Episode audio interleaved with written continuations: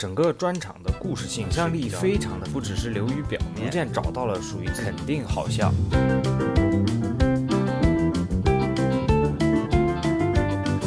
肯定好笑，肯定好笑。好笑。大家好啊，这里是 Stand Up 起立，我是主播肯尼。今天呢，我们来点评一下一年一度喜剧大赛的第九期啊。本来是说呃四期在一起，我们一起点评，但是第九期我觉得大部分作品都比较好啊，所以就单独来点评一下第九期。那么我们话不多说啊，首先来看第一个 sketch，商战那件小事儿。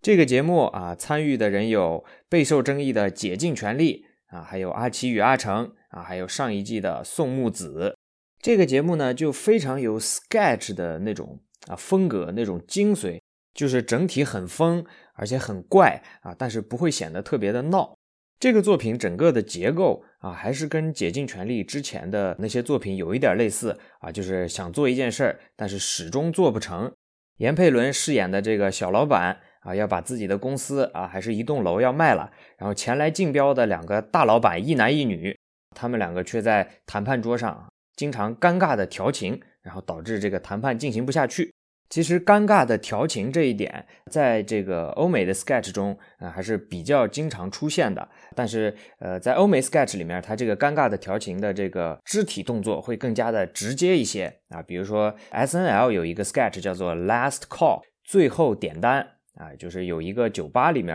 啊，有一个酒保就跟顾客说，呃，我们马上要打烊了，每个人还能点最后一杯酒啊，所以想结交男女朋友的啊，就赶紧抓住这个机会。然后店里剩下的两个顾客就开始尴尬的调情，然后做一些啊比较怪异的行为。酒保看到这两个人的行为之后啊，也会非常的无奈啊，就跟这个 sketch 里面严佩伦的那个角色一样。所以说商战那件小事本身的人物结构啊就比较经典，能立得住。而且解禁权力这次也是在故事里面啊罕见的没有跟什么社会现实结合在一起啊，就是单纯在讲这个故事。再加上宋木子结尾疯癫的红缨枪表演啊，让这个作品以 sketch 的角度来看啊，我觉得非常的完整。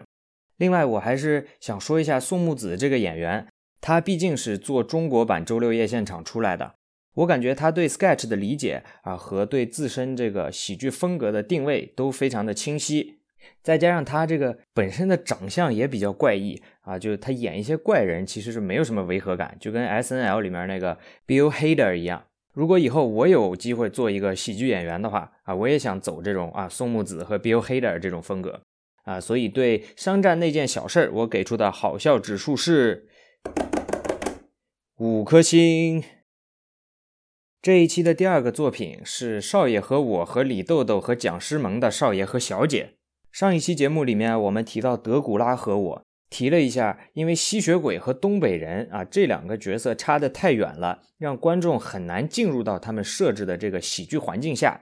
我也很好奇，少爷和我会怎么继续拓展他们的刘波宇宙。果然，在这一次，他就把有点动摇、有点放飞的刘波宇宙给拉回来了。而他们的手段就是再加一组反差人物，在平凡窝囊少爷和霸道全能管家这一组人物的基础上。又加入了一对人物啊，就是豪爽的金刚芭比小姐和柔弱的傻白甜丫头。这样呢，这四个人物就形成了三种身份的错位啊，就是少爷管家之间、小姐丫头之间，还有少爷小姐这一对和丫头管家这一对之间啊，他们全部都是跟我们刻板印象相反的。而且这次的笑点仍然是非常好的集合了这个啊网络的小说啊那种晋江文学。还有青春文学，还有琼瑶剧，还有偶像剧，把这些非常套路、非常公式化的东西啊，用在了这些人物错位之间。而且每位演员他们本身的喜剧风格和这个人物设定就比较贴合啊，所以最后出来的效果我觉得很好。另外，我们之前也讲过这个 recurring character 这个概念，就是立住了一个人物啊，在不同的 sketch 中都穿插这个人物啊，这样做的好处，在这个 sketch 里面。表现的就比较明显，比如当管家说“当心留疤呀”啊，这句话一说出来，全场就有点炸了。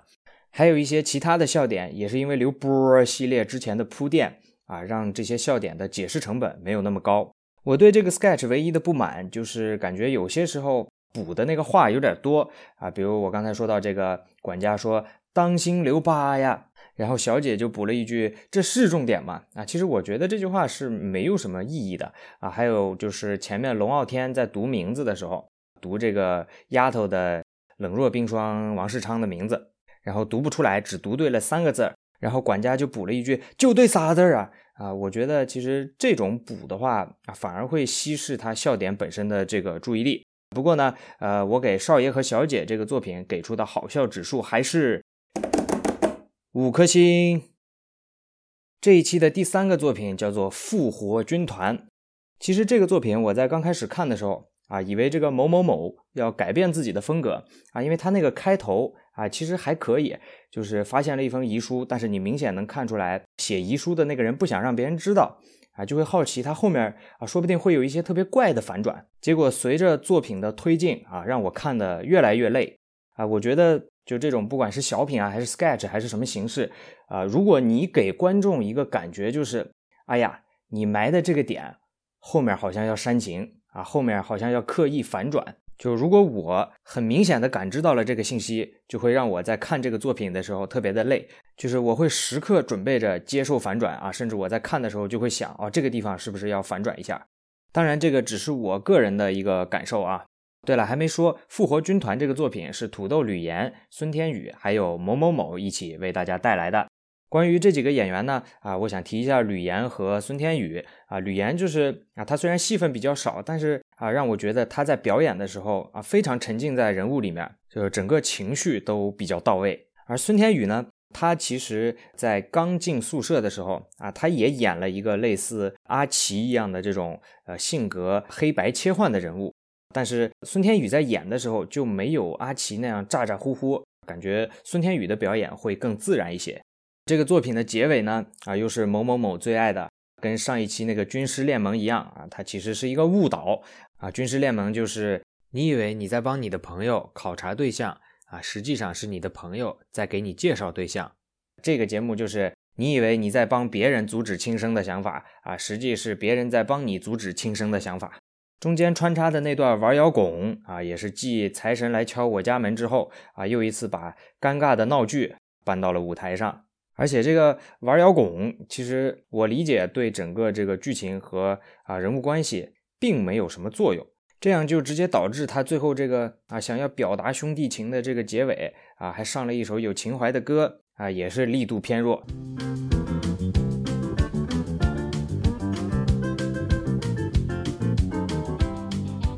这一期的第四个节目啊是由酷酷的天放没有参演的小婉管乐。还有助演的史册为大家带来的将合租进行到底啊，我们就不关注场下的八卦，只看一下这个节目。这个节目其实很适合跟复活军团来做对比啊。如果按照某某某的套路啊，你合租的两个室友谈恋爱了啊，就这个事儿肯定要拖拖拖拖拖啊，一直拖到作品的结尾才揭露给酷酷的疼啊，然后再加一个大反转。但是在酷酷的天放这里呢，这个合租室友谈恋爱这个事儿。他在中途就揭露了，这样在后面就可以推更多的笑点出来。这个作品我觉得有非常强的情景喜剧的风格，尤其是这种几个好朋友有两个突然谈恋爱了，不管在什么《老友记》啊，还是我最喜欢的《宋飞传》里面都有出现过啊。但是这个作品的笑点啊，其实还是有很多特色的东西啊，不是说照着别人的人物结构，所以笑点也是一样的。另外还有一个场景是特别的有情景喜剧的风格。就是酷酷的疼啊，因为看《山楂树之恋》不满，然后一个人回屋了。呃，剩下的两个合租情侣呢，啊，就轮流进屋去劝他。在这个劝的末尾，这个舞台是空了有五秒钟的，就是舞台上一个人都没有啊，然后也没有任何运动的物体，全部靠屋子里几个人说话啊制造喜剧效果。这个手法我觉得，呃，还是在情景喜剧里面用的很多，而在 sketch 里面我还是很少见到这种啊没有人。啊，没有运动，只靠声音来制造喜剧效果的这种手法，其实我觉得《酷酷的天放》这个节目很适合放在之前那个被喷惨了的开播情景喜剧上。这个节目其实相当于给一个可能十几集左右的情景喜剧开了一个很好的头啊，尤其是酷酷的疼这个人物是立住了，可能后面在一两集啊，把合租情侣两个人的人设再丰富一下啊，三个人就能发展出很多有趣的故事，做成一个系列的情景喜剧啊。而且中国也已经有十几年啊没有好看、值得看的情景喜剧了。这个节目的结尾啊，也是三个人吵吵闹闹继续生活，就让人会好奇他们后面会发生什么呢？啊，是不是合租情侣要引入一个新角色呀？或者三个人的关系要什么变化之类的，闹分手之类的？总之，我挺期待把这个做下去啊，做成一个比较那种轻快的情景喜剧的。所以，对于这个系列啊，出于我对中国情景喜剧的期待，我给出的好笑指数是五颗星。这一期第五个节目，那是由偶夜、适可而止还有王浩带来的《难眠的夜晚》啊，这个节目真的看得我连连鼓掌啊，因为呃，这个偶夜这个组合。他们在经历了几期的这种啊迷迷茫，他们终于找到了一个方法，能够完美的展示出偶剧的魅力。在这个作品里面啊，因为啊有梦境和现实的这个互文，所以呃梦境里面有很多夸张化的东西，比如在海里的海龟呀、海马呀，还有什么鱼的酒吧呀。这些东西是完美的贴合偶剧的啊，因为你可能你弄个人儿啊上去穿道具啊也很麻烦，而且也不好动不好掌控。但是你用一个偶去表现它，就非常的自由，也没有那么多的包袱啊。我目前个人看下来，感觉这个偶剧就非常适合展示一些这种虚构的空间呀、梦的空间呀啊，还有一些夸张化的空间啊，它是能够打破这个现实和幻想的边界的。而且这整个的故事啊，也是很典型的一种青春期啊，青春犯傻的一个故事啊，就是啊，觉得自己配不上他或者怎么样，就不愿意去告白，然后纠结了又去告白，然后最后呢，啊，也没有硬煽情，而是主角告白之后，其实女生都没有回应，你不知道他是啊感动的没话说，还是根本没听见啊，就是把这个青春的遗憾用这样一个方式展现出来，而不是像天台告白里面最后就搁那哭，哭的台词都说不出来。这个作品中间有一些就是比较傻的一些设计，比如说啊，跟蚊子击剑啊，还有跟鲁莽的自己啊舞狮啊啊这些桥段，我觉得就设计的特别可爱，就跟偶剧也是结合的很好。然后作品中间也是小小的卖了一个情怀，就是出现了三次的那首歌叫做《送别》，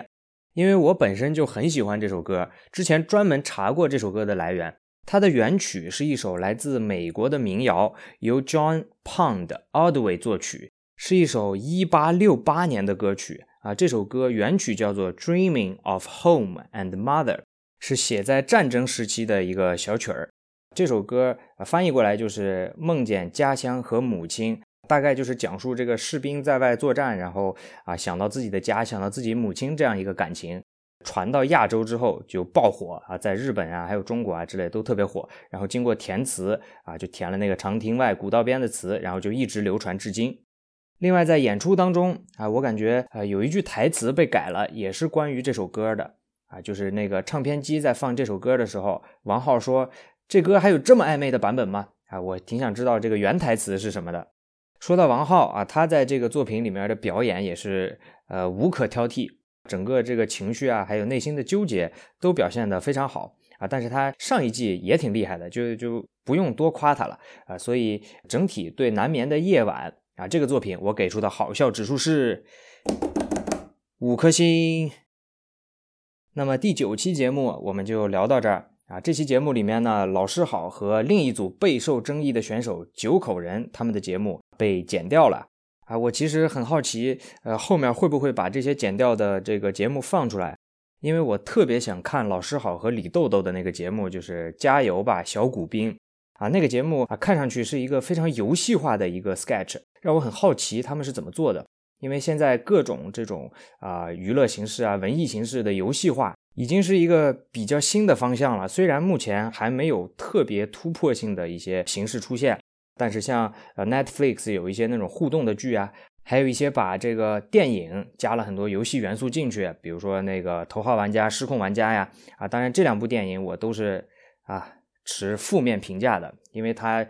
就用这种埋很多游戏的梗，还有各种致敬来讨好玩家啊！我觉得这个不是一个游戏化正确的方向，所以还是希望后面能把被剪掉的作品都放出来啊！尤其是这个加油吧小古兵，我在网上有看到一些啊现场看过这个节目的观众的分析，感觉这个节目还是很有想法的，就走了一个这个 RPG 的路，就是什么 NPC 啊要复活，NPC 意识觉醒之类的。我就很好奇他们是怎么把 Sketch 游戏化的啊？如果有知道更多信息的这个听众啊，也可以跟我分享一下。然后因为这一期节目就五个节目啊，四个我都给了五星啊，所以我也是很难得的把一整期都没有跳过，包括什么前彩后彩啊，甚至最后的广告我都看了。哎，我发现其实这个节目在正片播完了之后，有一个广告也挺无厘头的。那个广告说看喜剧查单词，在爆笑中快乐学习。我心想，你这节目里面也没有单词让他查呀，所以这个广告就硬打是吧？就一定要让我看喜剧的时候学点东西。最近这个世界啊，有很多人正在遭受苦难啊，我希望喜剧能给大家力量。我也希望有一天，所有人都能坐在一起，尽情的对着一个喜剧大笑。啊，谢谢大家，我们下期再见。